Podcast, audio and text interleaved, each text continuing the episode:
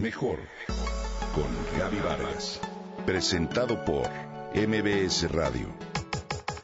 Comunicación, imagen, familia, mente, cuerpo, espíritu.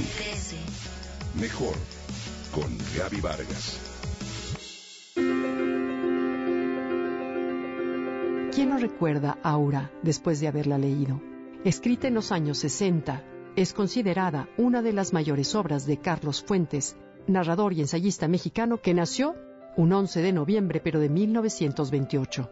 Carlos Fuentes fue una figura fundamental del conocido boom de la novela hispanoamericana de los años 60 y el núcleo más importante de su narrativa se ubicó del lado más experimentalista de los autores del grupo. Fue hijo de un diplomático de carrera, tuvo una infancia cosmopolita y estuvo inmerso en un ambiente de intensa actividad intelectual. Carlos se apoyó en un estilo audaz y novedoso, que muestra su perfecto dominio de la más refinada prosa literaria, pero también su amplio conocimiento del habla común. Hay que morir antes de renacer, escribió en esta novela Aura.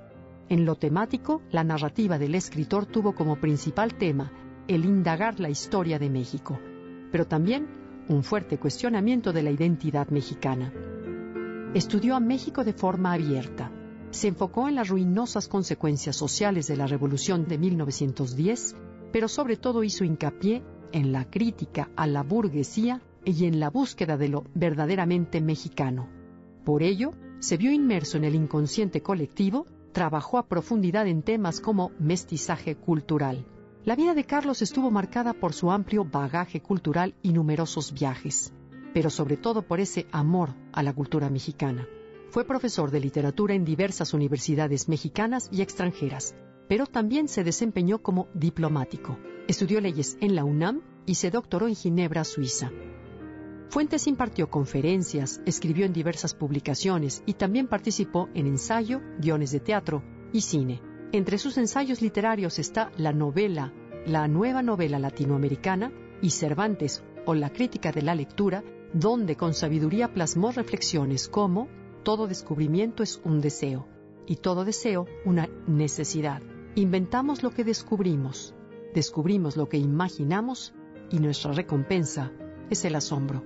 Su éxito se inició con La región más transparente, escrita en 1958, cuya temática es realista y rural, y con la muerte de Artemio Cruz, publicada en 1962, donde hace una prospección de vida de un antiguo revolucionario.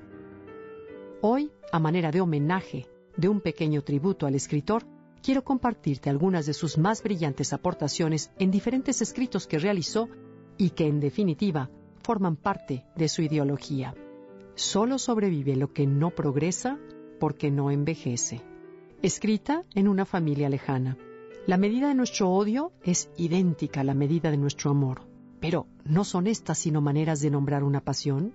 Esto lo escribe en el espejo enterrado. Hay cosas que sentimos en la piel, otras que vemos con los ojos y otras que nomás nos laten en el corazón. En La silla del águila. Los celos matan al amor, pero no el deseo.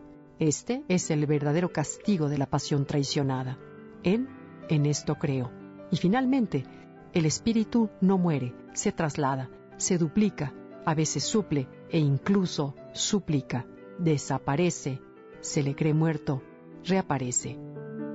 Escrito en esto creo, y para terminar, el escritor Carlos Fuentes falleció en la Ciudad de México un 15 de mayo de 2012 a los 83 años de edad debido a una hemorragia masiva causada por una úlcera gástrica. Hoy lo recordamos.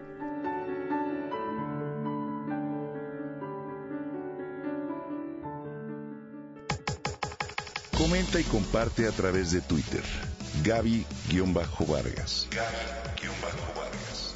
Mejor con Gaby Vargas. Presentado por MBS Radio.